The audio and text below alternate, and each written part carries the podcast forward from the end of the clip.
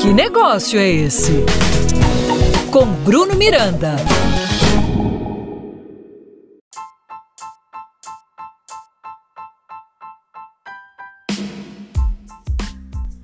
Olá, amigo empreendedor, tudo bem? Seja muito bem-vindo, eu sou Bruno Miranda e esse é o meu, o seu, o nosso podcast. Que negócio é esse? Vem cá, diz uma coisa. Você conhece algum empreendedor serial? Isso mesmo. Por mais que a maioria, por mais que a grande maioria das pessoas ainda acredite que haja apenas um perfil de empreendedor, existem diversos tipos de empreendedores, como o próprio empreendedor serial, o empreendedor social, o empreendedor corporativo ou intraempreendedor, o empreendedor investidor e vários outros cada um deles com suas particularidades e características multifacetadas. Dentre esses empreendedores está o empreendedor serial. Apesar de não ser um termo muito conhecido, ou pelo menos muito comentado, o empreendedor serial traz consigo um perfil que pode ser comum para muitas pessoas, principalmente para aquelas que desejam estar sempre ativas e encarando novos desafios.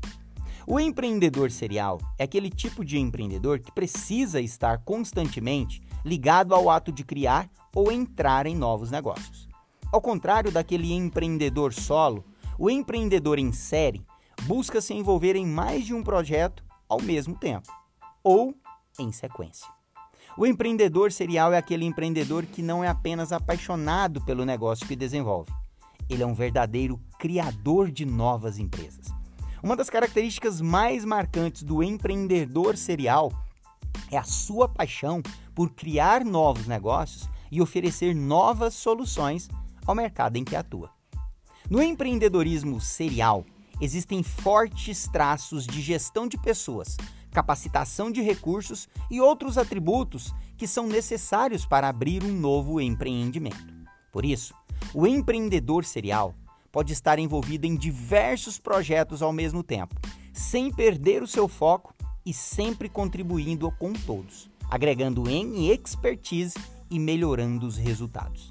Existem diversos cases de empreendedores sociais, como por exemplo, um grande executivo da Bossa Nova Investimentos, o João Kepler, um dos maiores investidores anjo do Brasil, o cara das mil startups. Pelo menos, essa é a sua meta. Ah, ele já chegou nas 400. Bom, não existe uma forma de mensurar qual modelo pode trazer mais rentabilidade para o empreendedor. Se seria o empreendedorismo solo ou serial, por exemplo. Cada modalidade possui características e vantagens e características de desvantagens específicas. Por isso, não há como dizer qual seria o formato ideal para se empreender mas algumas aptidões são necessárias para se tornar um empreendedor em série ou de sucesso. Como, por exemplo, proatividade, liderança, motivação, amor, dedicação, criatividade e responsabilidade.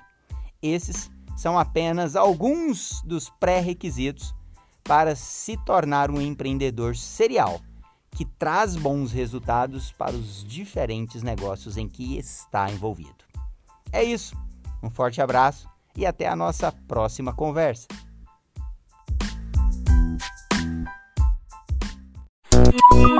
Que negócio é esse? Com Bruno Miranda.